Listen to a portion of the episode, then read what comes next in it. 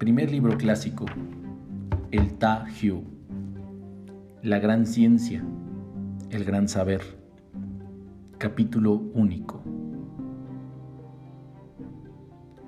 Los objetivos básicos de la gran ciencia o filosofía práctica consisten en el cultivo de la naturaleza racional que todo hombre recibe del cielo, en la educación y renovación de los pueblos y en la búsqueda del bien supremo o fin último a que debemos dirigir nuestras acciones para alcanzar la perfección.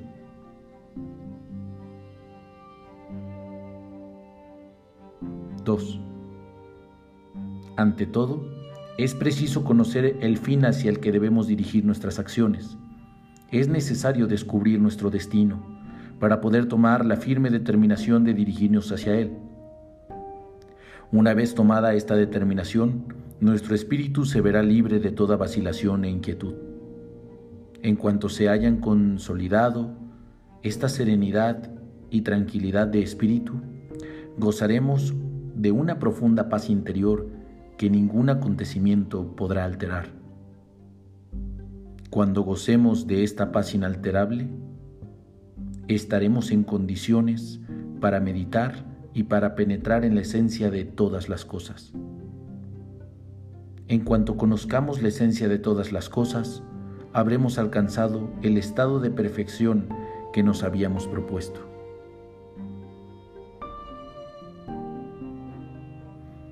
Todos los seres de la naturaleza tienen una causa y producen unos efectos.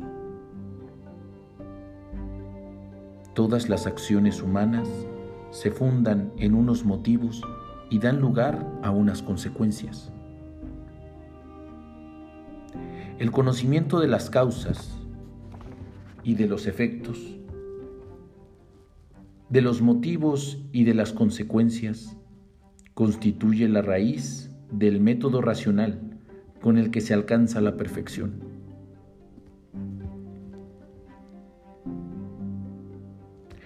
Los antiguos príncipes que pretendían educar y renovar a todos los pueblos se esforzaban primero en gobernar con rectitud sus propios reinos. Para gobernar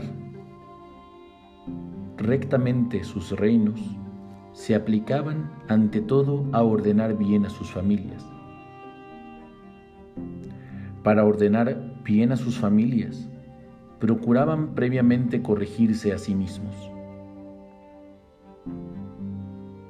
Para corregirse a sí mismos, ponían un especial cuidado en adornar su alma de todas las virtudes. Para la consecución de todas las virtudes, se esforzaban en conseguir la rectitud y sinceridad de todas sus intenciones. Para lograr que sus intenciones fueran rectas y sinceras, se entregaban con ardor al perfeccionamiento de sus conocimientos morales y el máximo perfeccionamiento de los conocimientos morales consiste en penetrar y descubrir los móviles de las acciones.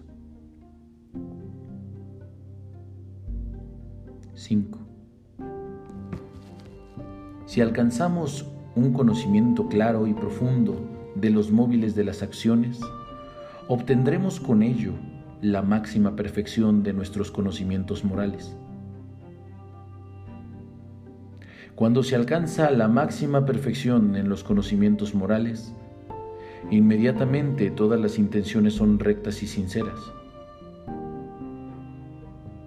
Si las intenciones son rectas y sinceras, el alma queda adornada con todas las virtudes.